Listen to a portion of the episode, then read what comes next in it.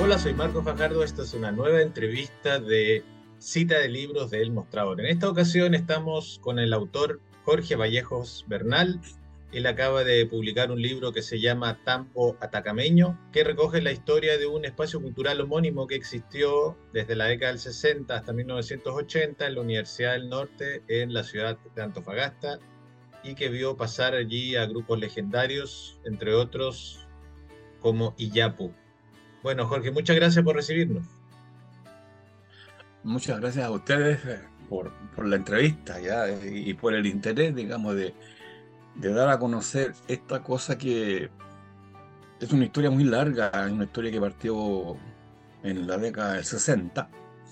¿ya?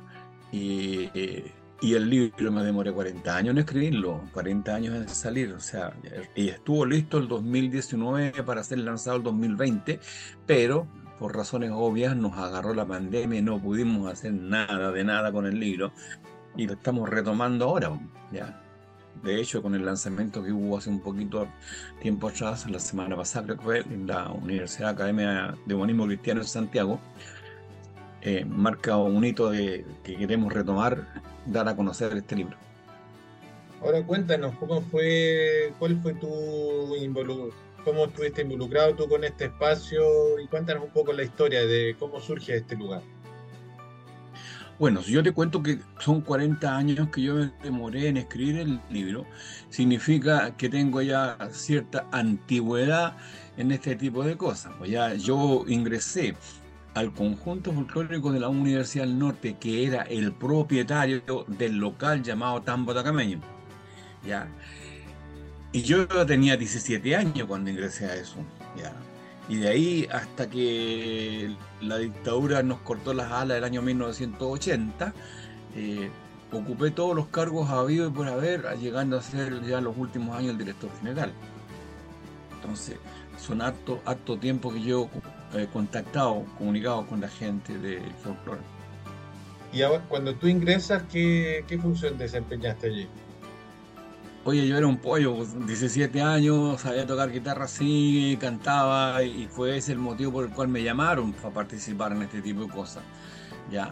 Y e, es una forma de, cómo captan integrantes los grupos ven a alguien que cante, que toque guitarra o hace alguna cosa distinta y te invitan. Y me invitaron. ¿ya? Y hay una cosa bien curiosa, te la cuento en dos palabras. Yo tenía una banda de rock. ¿ya? A los 17 años tenía una banda rock y que nos iba muy bien. Y nos iba muy bien. Teníamos tocata todos los fines de semana, ganábamos eh, un buen billete para hacer lolos, ¿cierto? Ganábamos billete y cuando a mí me invitaron a esta actividad folclórica, eh, lo hice sin pensar, pero pasé de ganar mucha plata a no ganar nada. Es decir, la más humilde de las funciones artísticas que se puedan dar son los que trabajan con el folclore, aparte los del circo. Entonces, hubo un cambio en mi vida, pero lo hice encantado porque a mí eso me apasiona. ¿Cómo fue la participación de los músicos de Yapu, por ejemplo, en ese espacio? Ah, es una cosa, es una historia muy simple. De hecho, en el libro, en el libro hay varios capítulos en los cuales yo relato la génesis de Grupo Yapu. Ya, la génesis, después los cronistas musicales y todo. En el libro hay, hay bastante información respecto a eso. Pero, ¿cómo aparece Yapu dentro del grupo? El año 1973, cuando se produjo el golpe, eh, todos arrancaron. ¿ya? Y ya pues estaba en Santiago grabando el segundo disco por el sello DICAP. Y obviamente tuvieron que fumarse. Y al fumarse significó para ellos algunos volver a la ciudad de origen, porque ellos son de Antofagasta. Y volvieron. ¿ya? En ese entonces el líder del grupo Iapo era Jaime Márquez, ¿ya? que después que se quedó en Europa, Roberto asumió la, la función de ser el líder, pero el, líder, realmente el, que formó el grupo Iapo es Jaime, que vive en este momento en Málaga, en España. Él llegó a golpearme la puerta al tambo, ¿ya? y él me dijo, Jorge, ¿qué posibilidad hay de que pueda participar con, con ustedes? Yo dije todas, yo conocía a Jaime, ese era su valor y todo. Bueno, él fue el primero que llegó Y después llegó el resto, uno a uno fueron llegando, apareciendo. ¿ya? El último que apareció fue Andrés Márquez. Pero, junto con Jaime venía José Miguel, después Roberto, Osvaldo Torres, y el último que se integró, como te decía, fue Andrés. Andrés Márquez fue el último que llegó. Y se integraron al grupo como un integrante más del conjunto folclórico de la Universidad Norte, como uno más de lo que era el tambo atacameño. Pasaron a ser peones como todos nosotros.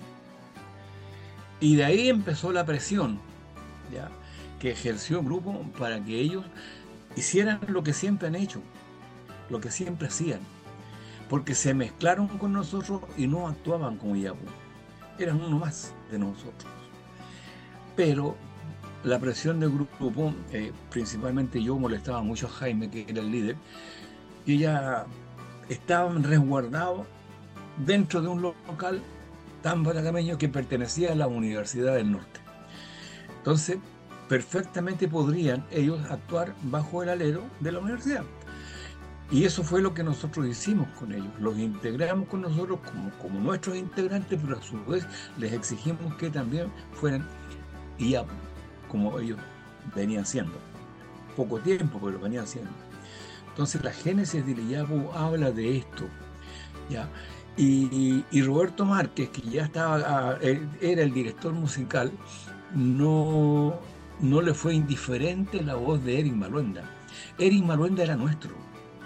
Era, era nuestro grupo, no era de ella. Pero su voz extraordinaria le llamó la atención a Roberto y cuando ellos ya decidieron que ya se habían eh, amparado dentro del grupo y podían seguir haciendo cosas, se fueron y se llevaron ella al, al Eric. Esa fue, bueno, con nosotros hicieron muchas cosas, muchas cosas, como ya como formas personales también. Ya, cada uno artistas hicimos programas de radio, de televisión, hicimos hartas actividades. Eso les dio a ellos el, la fuerza para poder seguir, ¿ya? Porque Roberto lo confiesa, había miedo, había miedo, y era lógico, estábamos en el año 74, ¿ya? a un año del golpe militar y nosotros estábamos ahí vigentes, vivos y coleando porque a nosotros no nos tocaron durante siete años. ¿Ya? Durante los primeros siete años del golpe militar no nos tocaron. Ya el 80 se deshicieron de nosotros y toda el área humanística de la universidad desapareció. Quedó convertida la universidad en un instituto tecnológico.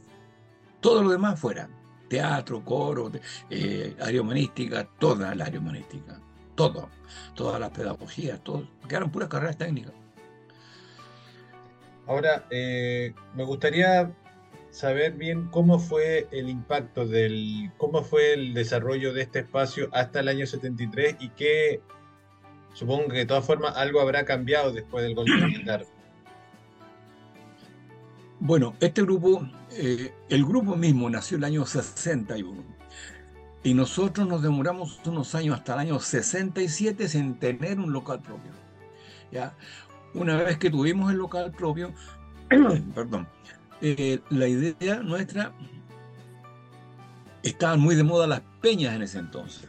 Ya, me acuerdo de las peñas y las parras en, Santiago desde el año 65. Y se puso muy de moda, en todos lugares había peñas fuera una peña. Y ese fue por lo menos mi principio de un comienzo y que lo logré cuando yo era director, ya llegué a ser director, logré sacar ese, ese, estigma de la, de, la, mente de la gente que nosotros fuéramos peña. Nosotros no éramos peña. y tú me puedes preguntar cuál es la diferencia. Bueno, una peña es un lugar donde tiene sus artistas, pero también cualquiera puede pescar una guitarra y toca o canta, ¿cierto? Ese era el estilo de todas las peñas. Yo me negaba absolutamente a eso. Yo dije, no, nosotros vamos a ser profesionales de este asunto. Vamos a tener un espectáculo montado por temporada, el mismo espectáculo. Y montado por nosotros mismos, es decir, nosotros éramos como 40 integrantes. El espectáculo lo hacíamos entero nosotros, entero. ¿ya? Partíamos con tú a las nueve y media eh, de la noche con la función y terminábamos como las 2 de la mañana. Teníamos un espectáculo completísimo, pero hecho solamente por nosotros. ¿Habían artistas invitados? Obviamente que habían artistas invitados. pero no dependíamos de ellos, que eso es lo que, eso es lo que yo perseguía, no depender de gente que no es nuestra. Tenían acceso, siempre y cuando, y esto te lo puedo asegurar que era cierto, siempre y cuando tuvieran la calidad para subirse al escenario nuestro. En ese sentido éramos muy soberbios, muy soberbios. No cualquiera se subía, entonces cuidábamos ese asunto. Y así fue hasta el final. Así fue hasta el final. Y ese fue el, el gran éxito nuestro. Que era un grupo que era totalmente independiente en términos de, de actividad artística. Lo hacíamos todo nosotros. Y cuando digo todo, es todo. Barríamos el local, atendíamos las mesas, dejábamos el local limpio. Todo. Todo. Éramos obreros y artistas. ¿Y, cómo el espacio pudo sobrevivir después del golpe de Estado? Porque aparte en Antofagasta fue bien feroz con el tema de la caravana de la muerte. Mira, esa es una pregunta que, uno puede jugar un, poco a la ciencia ficción dentro de esto. Lo que sucede es que en el año 73, cuando se produjo un golpe, ya el grupo llevaba una buena cantidad de años. Yo diría que nosotros teníamos 11, 12, 13, como 13, 14 años más o menos de existencia y de una existencia muy rica, muy productiva. Ya, en ese periodo logramos grabar casi todos nuestros discos, que posteriormente grabamos dos más después del 73. Pero era la, la, experiencia más rica del grupo fue en ese periodo de crecimiento, cuando se hizo mucha televisión, se hizo mucho muchos programas de, radio y fundamentalmente los discos.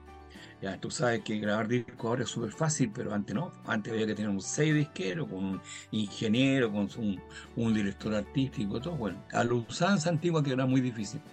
Y nosotros logramos eso.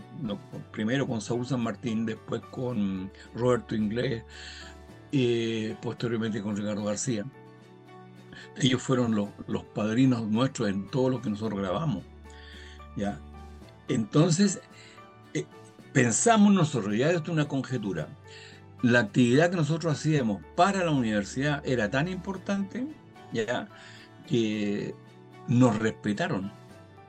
El golpe militar arrasó casi con toda la actividad artística en Antofagasta. Y lo único que quedamos parados fuimos nosotros. Y como nosotros no nos tocaron, no nos tocaron, nosotros seguimos. Y seguimos haciendo todo lo que teníamos que hacer. Nosotros fuimos el primer grupo pionero en folclore del norte y eso está escrito en el libro bastante claro, bastante claro. Y con eso, ¿qué te quiero decir? Que nuestra actividad era nuestra actividad. Y todo esto guiado por, por lo que dijo el primer director de la Universidad del Norte, don Gerardo Klaus Gallo. Él dijo la Universidad del Norte para hacer cosas del norte. Por lo tanto, nosotros no íbamos a, vestirnos de guasos, lo hicimos a un comienzo, pero no íbamos a seguir así. Íbamos a dedicarnos a Puerto del Norte. Esa era la idea. Esa era la idea.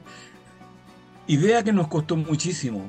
Muchas peleas, muchas discusiones, mucho descarte de mucho público que nos trataban de bolivianos. Nosotros tuvimos unas peleas increíbles. Yo te podía estar toda la tarde contando las peleas que tuvimos, que hasta se metió el cónsul de Bolivia dentro de la pelea nuestra, defendiendo obviamente el folclore boliviano. Y bueno, yo te decía que ese, ese grupo ya tenía tanta fuerza, ¿ya? De hecho, el año 71, dos años antes del golpe, la municipalidad no hace un reconocimiento público con nuestra trayectoria. Ya, a ese entonces nosotros teníamos una gran trayectoria, habíamos viajado mucho, teníamos premios.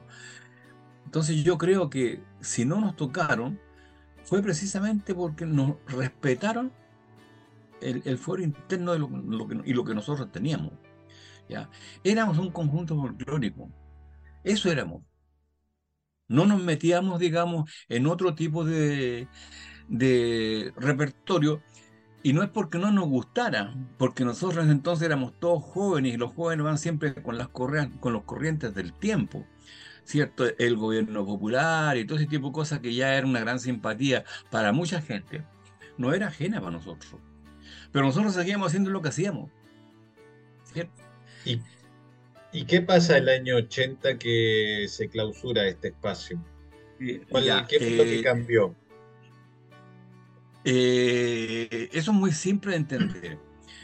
Ah, el primer rector designado designado por la Junta Militar para la universidad fue un señor de las fallas, Hernán Danjo Quintana. Y yo encontré que era una persona que tiene mucho criterio y nos dejó seguir haciendo nuestras cosas. Posteriormente, dos años, no sé cuántos fueron, tres, cambiaron de rector Jaime Oviedo Cavada, que era hermano del, obispo de Antofagasta. Él pasó a ser rector. Y también nos toleró mucho, nos aceptó, incluso asistía a funciones con nosotros. ¿ya? Bueno, Hernán Danjo Quintana nos acompañó incluso en la incursión más grande que hizo el grupo cuando nos fuimos a meter al Teatro Municipal de Santiago. ¿ya? Él estaba en primera fila. En una presentación maravillosa que se hizo esa noche a, Tablero Vuelto y en el Teatro Municipal de Santiago. Es decir, nosotros éramos como la Carmela que llegaba a la ciudad ¿cierto? Con toda la inocencia que teníamos en ese entonces. Pero logramos hacer el municipal, con nuestro grupo, con nuestra estudiantina. Entonces tenía, había ese círculo de respeto. Pero posteriormente empezó un movimiento muy fuerte en la universidad cercano al año 80, en que decían que las autoridades de Arica, de la Universidad del Norte de sede Arica, se iba a tomar la Universidad del Norte de sede Antofagasta para hacer ya la universidad propiamente tal de manos de ellos. Y eso sucedió. Llegó gente a Arica, se tomó el poder, eh, se cambiaron a todas las autoridades y cambiaron al rector. Y ahí llegó un, Jorge con Johnson, que era un marino. Él no aceptó nada de nada, no respetó historia de ningún tipo. De ningún tipo. Nos echaron a todos incluyendo Andrés Sabela, que es nuestro poeta insigne que tenemos nosotros acá, también lo echamos. Y a él lo, lo, acababan de nombrar doctor honoris causa y todo, y lo echaron igual.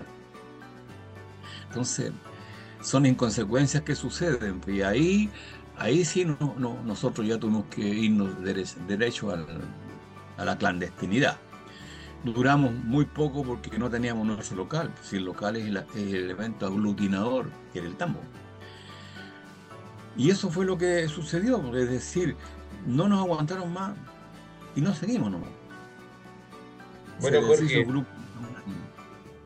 te agradezco mucho por tu tiempo y te deseo mucho éxito con este libro. Lo ha tenido hasta ahora, lo ha tenido.